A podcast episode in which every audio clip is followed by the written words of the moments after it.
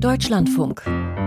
Forschung aktuell. Herzlich willkommen. Heute mit Arndt Reuning und mit einem Anwohner aus Bremen, der vom Hochwasser betroffen ist.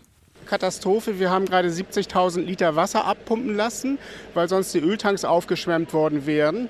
Und im Keller ist das reinste Chaos. Ich kann die Menschen aus dem Ahrtal ansatzweise verstehen. Natürlich nicht den Schrecken, aber es ist unglaublich. Ist das noch Wetter oder ist das schon Klimawandel? Wir fragen nach später im Lauf der Sendung. Außerdem geht es um Menschen, die das neue iPhone hacken und um die Frage, was einen Einzeller namens Cafeterium auszeichnet. Doch zunächst einmal schauen wir auf ein Aufregerthema, das immer am Jahresende aktuell wird, das Böllern beim Silvesterfeuerwerk. Für viele Menschen gehört es einfach dazu, aber für die Natur und die Umwelt ist diese Tradition natürlich problematisch. Der Feinstaub, der Stress für die Tiere. Daher wird seit Jahren diskutiert, ob die Knallerei eingeschränkt werden sollte. Eine Studie aus den Niederlanden liefert nun neue Argumente. Lucian Haas berichtet. Besitzer von Haustieren kennen das. Kaum geht an Silvester das Feuerwerk los, sitzen Katze oder Hund verschreckt und manchmal jaulend in der Ecke. Selbst Stunden später reagieren manche von ihnen noch verstört. Aber was ist mit den vielen Tieren in freier Natur? Wie erleben zum Beispiel Vögel den lautstarken Jahreswechsel? Im Winter fliegen nachts so gut wie keine Vögel umher. Aber in der Silvesternacht leuchtet plötzlich, pünktlich um Mitternacht, das Radar überall auf. Es sind Vögel, die in die Luft gehen, weil sie vom Feuerwerk gestört werden. Bart Höckstra ist Ökologe an der Universität von Amsterdam. Er ist ein Experte darin, die Aktivität von Vögeln mit Hilfe von Radarmessungen zu erfassen. In Wetterradardaten hinterlassen fliegende Vögel charakteristische Spuren. Man kann anhand der Signale sogar ungefähr abschätzen, wie viele Tiere gerade in der Luft sind und in welchen Höhen sie fliegen. Bad Höckstra hat das einmal für zwei Regionen in den Niederlanden für die Neujahrsnacht 2018 genau analysiert. Damals war das Wetter trocken. Alle Signale im Regenradar mussten also von Vögeln stammen. Bis kurz vor Mitternacht zeigte das Radar so gut wie keine Aktivität. Doch Punkt 12 änderte sich das schlagartig. In dieser speziellen Silvesternacht haben wir nur auf die Vögel geschaut, die direkt auf das Feuerwerk reagieren. Und in unserem Untersuchungsgebiet waren das schätzungsweise mindestens 400.000 Vögel. Sie blieben dann etwa eine Stunde lang in der Luft. Erst nach anderthalb Stunden wurde es wieder ruhig. Eine Stunde lang zu fliegen sollte für viele Vögel eigentlich kein Problem darstellen. Aber nachts und im kalten Winter, wenn die Futterquellen rar sind, ist das etwas anderes. Wir gehen nicht davon aus, dass das Feuerwerk direkte tödliche Folgen hat. Aber andere Studien haben gezeigt, dass einige Artengruppen, insbesondere Gänse, mindestens elf Tage brauchen, um das auszugleichen. Sie müssen mehr Nahrung aufnehmen, um die Energie zu kompensieren, die sie während des Fluges von etwa einer bis anderthalb Stunden verbraucht haben. Das hat also enorme energetische Konsequenzen für diese Vögel. Bart Höckstra konnte anhand der räumlichen Verteilung der Radardaten auch zuordnen, welche Vogelarten auf die Böllerei besonders panisch reagieren. Es sind große Vögel wie Enten, Gänse, Möwen und Tauben, die in offenen Landschaftsbereichen rasten und dort keinen anderen Schutz finden. In bewaldeten Gebieten fällt die Reaktion schwächer aus, aber dort kommen auch eher kleinere Vögel vor. Hier sind vermutlich zwei Faktoren im Spiel. Zum einen breitet der Schall sich in Waldgebieten weniger weit aus als in offener Landschaft. Zum anderen tendieren größere Vögel im Allgemeinen stärker dazu, vor Störungen zu fliehen, indem sie wegfliegen, anstatt sich einfach irgendwo zu verstecken, was kleinere Vögel eher tun. Besonders überrascht hat den Forscher, über welche großen Entfernungen hinweg die Böllerei in den Siedlungsgebieten die Vögel rundum noch beeinflusst. Gerechnet hatte er mit wenigen Kilometern. Doch die Radardaten zeigten, dass es bis zu zehn und mehr Kilometer sein können. Für Bad Höckstra folgt daraus, trotz allem Spaß am Silvesterfeuerwerk sollten die Menschen auf die Natur mehr Rücksicht nehmen. Wir schlagen feuerwerksfreie Zonen vor, vor allem in der Nähe von den Rastgebieten größerer Vögel. Wir können zwar nicht genau sagen, wie groß diese Pufferzonen sein sollten, aber es ist klar, dass ein größerer Abstand helfen würde. Alternativ könnte man das Feuerwerk in den Städten zentralisieren. Das würde den Abstand zu den Vögeln ebenfalls vergrößern. Böllern als Belastung für Wildvögel. Ein Beitrag von Lucian Haas war das. Und wir bleiben im Reich der belebten Natur. Vor drei Wochen, da erreichte uns die Mitteilung, dass die Cafeteria zum Einzeller des Jahres 2024 gewählt worden seien. Kleine Geißeltierchen, die in ihrer Form an Kaffeetassen erinnern. Einzeller des Jahres, ein kurioser Titel. Dabei gibt es mittlerweile unzählige Auszeichnungen dieser Art für alle möglichen Tier- und Pflanzenarten. Mein Kollege Michael Stang hat das alles mal zusammengetragen und vor der Sendung habe ich mit ihm gesprochen. Ich wollte wissen, welche Arten sind denn eigentlich für 2024 nun ausgezeichnet worden? Ja, eine Menge. Also es gibt tatsächlich viele Auszeichnungen. Allein der NABU listet auf seiner Webseite 33 Organismen und Co. auf, die auf seiner Liste zur Natur des Jahres stehen, wie diese Kategorien mittlerweile zusammengefasst werden. Darunter sind einige bekannte Auszeichnungen, zum Beispiel Wildtier des Jahres, ausgerufen von der Deutschen Wildtierstiftung. Das ist im kommenden Jahr der Igel. Dann gibt es die Wahl zum Vogel des Jahres, haben sicher viele auch mitbekommen. Da steht der Kiebitz auf dem Plan. Und dann geht es wirklich bei den Tieren quer den Stammbaum durch. Es gibt das Reptil des Jahres, die Kreuzotter, der Dorsch wird zum Fisch des Jahres 2024 ausgerufen. Aber eben nicht nur Tiere, sondern zum Beispiel auch Pflanzen des Jahres gibt es den Baum, die Orchidee, Wasserpflanze des Jahres und so weiter. Und dann gibt es auch noch Dinge wie den Boden des Jahres, die Alge, Mikrobe des Jahres und so weiter. Wie kommt es denn überhaupt, dass ein Tier beispielsweise überhaupt erst zum Tier des Jahres wird? Welche Organisationen stehen denn da dahinter? Kann man gar nicht pauschal beantworten. Es ist unterschiedlich. Meist sind es irgendwelche Interessensverbände, die jetzt ein spezifisches Exemplar, Objekt oder Lebewesen prämieren. Also die Paläontologische Gesellschaft zum Beispiel zeichnet eben das Fossil des Jahres aus. Der Bund Deutscher Forstleute das Waldgebiet des Jahres.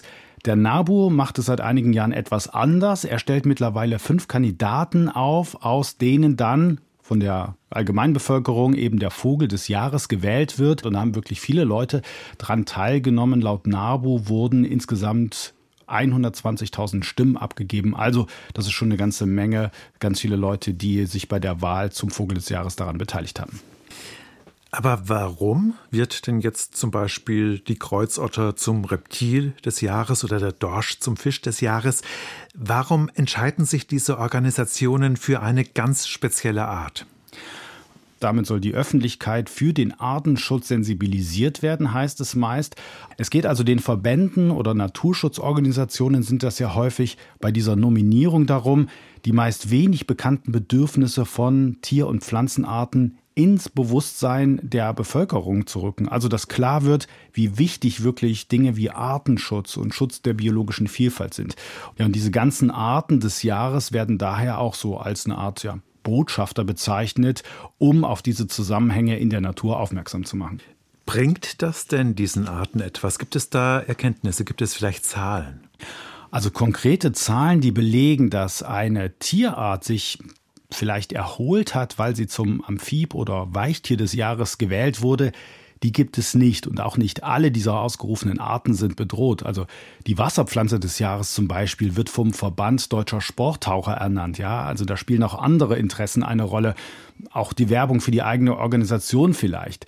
Dass jetzt die Mückenhändelwurz die Orchidee des Jahres 2024 wird, mag jetzt eine Spezialgruppe interessieren oder Botanikbegeisterte erfreuen. Aber hauptsächlich geht es generell um das Naturbewusstsein für Natur für Naturschutz, biologische Vielfalt und wie man das alles auch erhöhen kann. Dass es meist um die Lebensgrundlagen einzelner Arten geht, das könnte für manche vielleicht auch ein Anlass sein, zum Beispiel über die blau-schwarze Holzbiene künftig zu reden, die übrigens Wildbiene des Jahres wird. Oder als Partygespräch kann man einfließen lassen, dass die rote Beete das Gemüse des Jahres ist. Aber jetzt bei allem Augenzwinkern ist das wirklich für viele Institutionen, jetzt Museen, zoologische, botanische Gärten, aber auch Schulen und so weiter, wirklich eine gute Gelegenheit, sich mit diesen Tieren auseinanderzusetzen, wirklich mit diesem einen besonderen Vertreter der Natur zu beschäftigen. Michael Stang zum Irgendwas des Jahres. Das Gespräch haben wir vor der Sendung aufgezeichnet. Auf dem Chaos Communication Congress in Hamburg, da wird gehackt, was das Zeug hält. Im positiven Sinn des Wortes, denn beim Hacken geht es eigentlich darum zu verstehen, wie ein komplexes technisches Gerät funktioniert, um dann eben die Chancen und Risiken einer Technologie einschätzen zu können. Besonders beliebte Hacking-Objekte sind Smartphones, zum Beispiel die neueste Generation der iPhones. Doch bei denen ist ein technisches Detail anders als bei den Vorgängermodellen. Manfred Kläuber berichtet.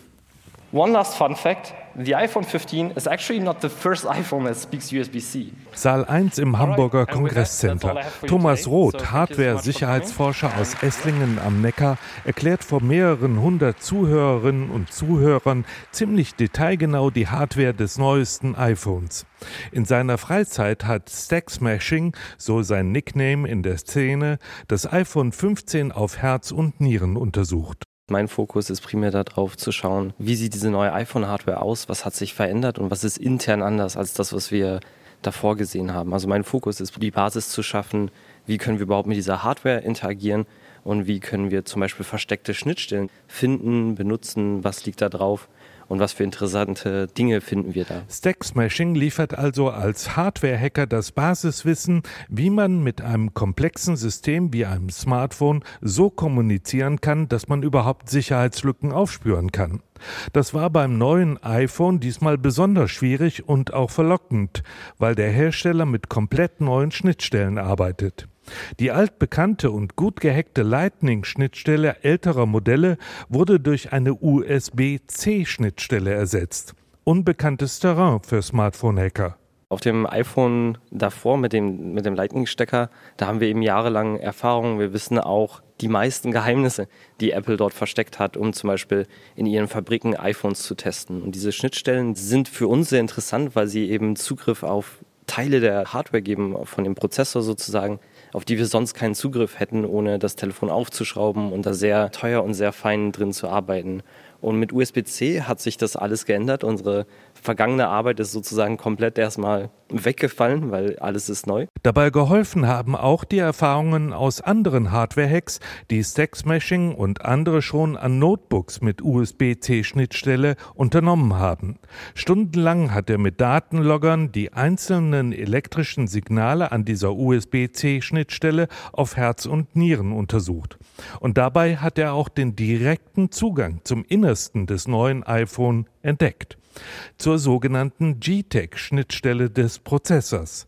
GTEC steht für Joint Test Action Group. Bei iPhone zum Beispiel ist es so, dass Apple während der Entwicklung eben spezielle Engineering- oder Developer-Geräte baut, bei denen man über diese JTAG-Schnittstelle den Prozessor komplett auslesen kann. Man kann ihn komplett steuern, man kann eigene Software aufspielen. Auf Produktionsgeräten ist diese Schnittstelle zwar vorhanden, aber ausgeschaltet. Deshalb, das stellt Stack Smashing alias Thomas Roth klar, ist das neue iPhone noch nicht vollständig gehackt. Denn der wirklich sicherheitsrelevante Zugriff auf die GTEC-Schnittstelle funktioniert nur bei einigen Prototypen und nicht bei den Geräten, die auch verkauft werden. Auf jeden Fall aber wurde das neue Smartphone dadurch transparenter für professionelle Sicherheitsforscher, die auf der Jagd nach Systemlücken sind, um sie zu schließen, bevor sie genutzt werden. Manfred Kläuber berichtete vom Chaos Communication Congress in Hamburg.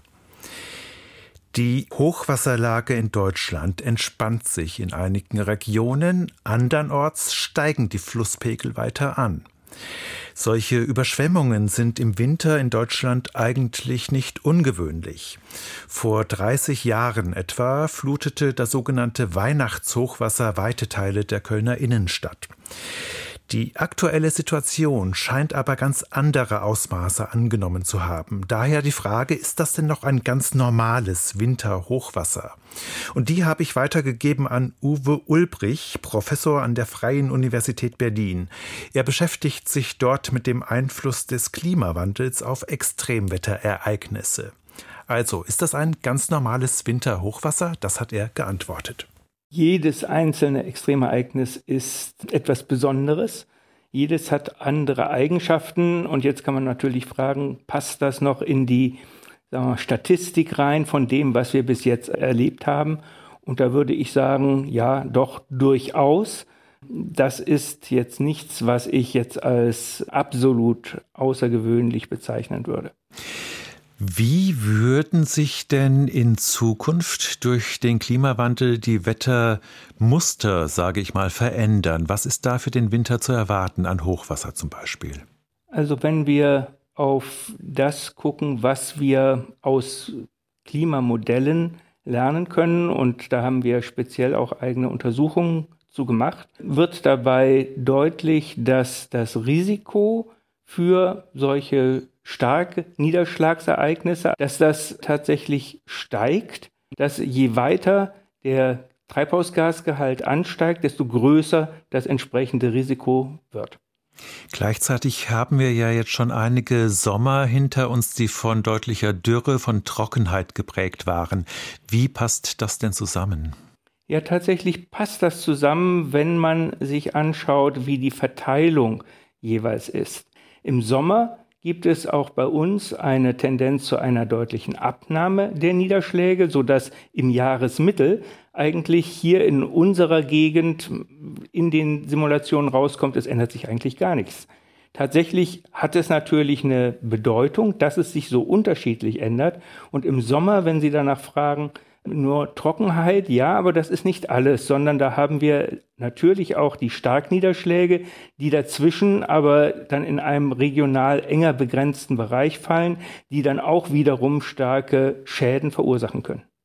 Schauen wir nochmal auf die aktuelle Situation. Die Deiche sind aufgeweicht, manche von ihnen sind sogar gebrochen. An vielen Talsperren sind die Kapazitäten der Stauseen erschöpft. Wie sehen Sie denn unsere Infrastruktur aufgestellt für den zukünftigen Klimawandel, wenn wir jetzt schon in dieser, naja, eher normalen Situation, nicht ungewöhnlichen Situation solche Probleme haben?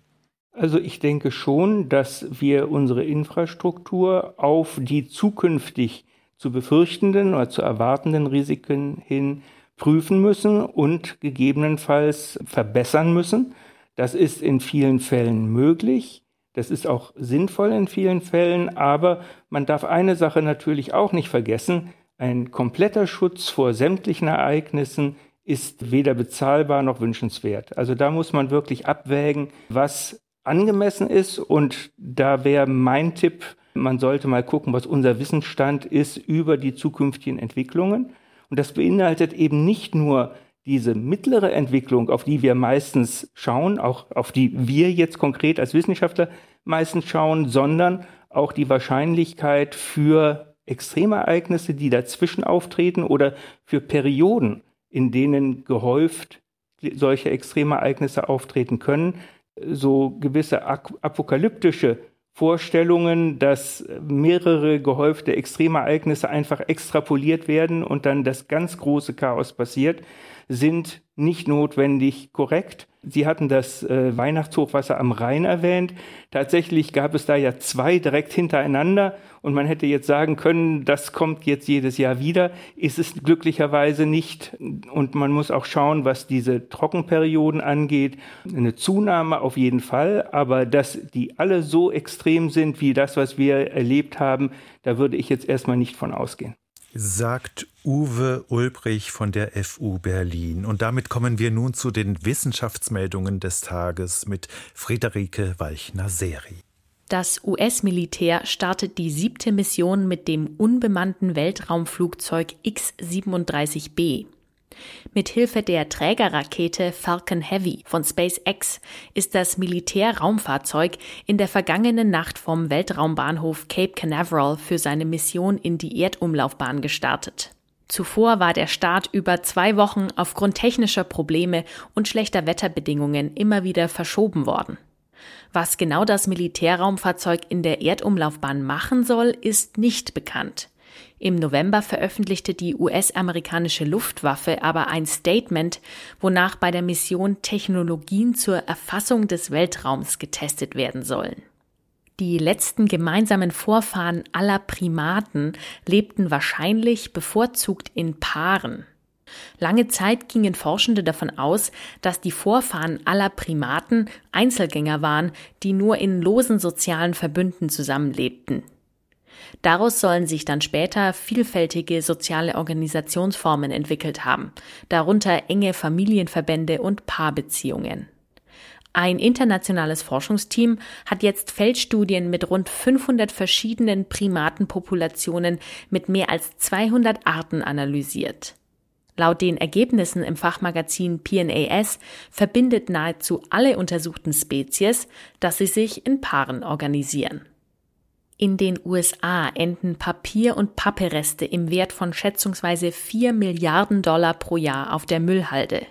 Das ergeben Analysen eines US-amerikanischen Forschungsteams für das Jahr 2019.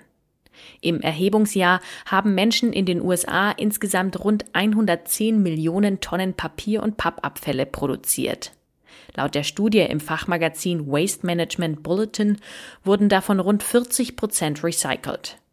Mehr als die Hälfte ist auf Müllhalden gelandet und ging damit für die Wertschöpfungskette verloren.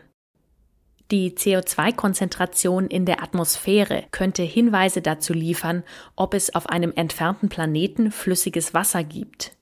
Größere Wassermassen oder auch Biomasse wie Pflanzen binden Kohlenstoff aus der Atmosphäre. Ein internationales Forschungsteam geht deshalb davon aus, dass ein Planet, auf dem es viel flüssiges Wasser oder sogar Leben gibt, eine verhältnismäßig geringe Kohlenstoffdioxidkonzentration in der Atmosphäre aufweist. Zum Beispiel befindet sich auf der Erde im Vergleich zu den Nachbarplaneten verhältnismäßig wenig CO2 in der Atmosphäre. Laut der Studie im Fachmagazin Nature Astronomy könnte die neue Methode dazu beitragen, besonders bei weit entfernten Planeten die Wahrscheinlichkeit für Wasser und Leben zu prognostizieren. Menschen, die sich einer geschlechtsangleichenden Operation unterziehen, bereuen die OP seltener als oftmals angenommen. Das schreiben Forschende der US-amerikanischen Johns Hopkins Universität in einem Artikel im Fachmagazin JAMA Surgery. Tatsächlich zeigen Studien, weniger als ein Prozent der Betroffenen bereuen einen solchen geschlechtsangleichenden Eingriff tatsächlich. Das ist deutlich seltener als bei Menschen, die sich ähnlichen Operationen zum Beispiel aus ästhetischen Gründen unterziehen. Laut der Analyse des Forschungsteams würden sich im Vergleich unter anderem bei Schönheitsoperationen mindestens 14 Prozent der Betroffenen rückblickend nicht noch einmal für den Eingriff entscheiden. Soweit die Meldungen. Und in unserem täglichen Blick in die Sterne geht es heute um einen hypothetischen Planeten ganz am Rand unseres Sonnensystems. Sternzeit, 29. Dezember. Der Mann für Planet X und die Mars-Temperatur. Carl Otto Lampland, der heute vor 150 Jahren zur Welt kam, arbeitete auf Einladung des Industriellen Percival Lowell an dessen Observatorium in Flagstaff, Arizona.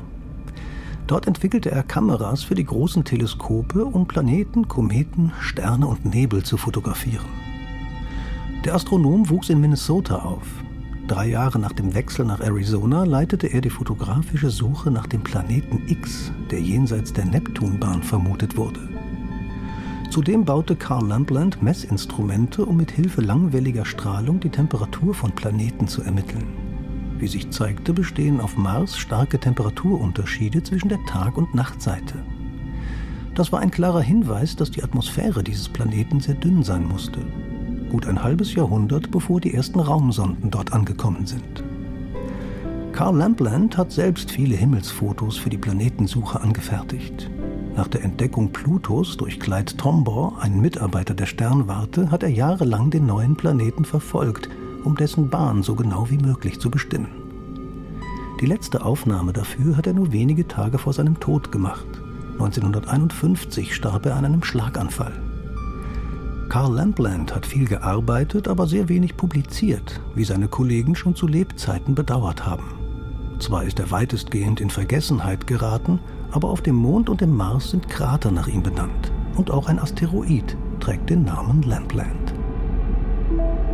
Und damit geht Forschung aktuell zu Ende. Im Studio war heute Arndt Reuning. Das war die letzte werktägliche Sendung in diesem Jahr. Im Namen der gesamten Redaktion wünsche ich Ihnen daher schon mal einen guten Start ins neue Jahr. Gesundheit und Glück. Machen Sie es gut.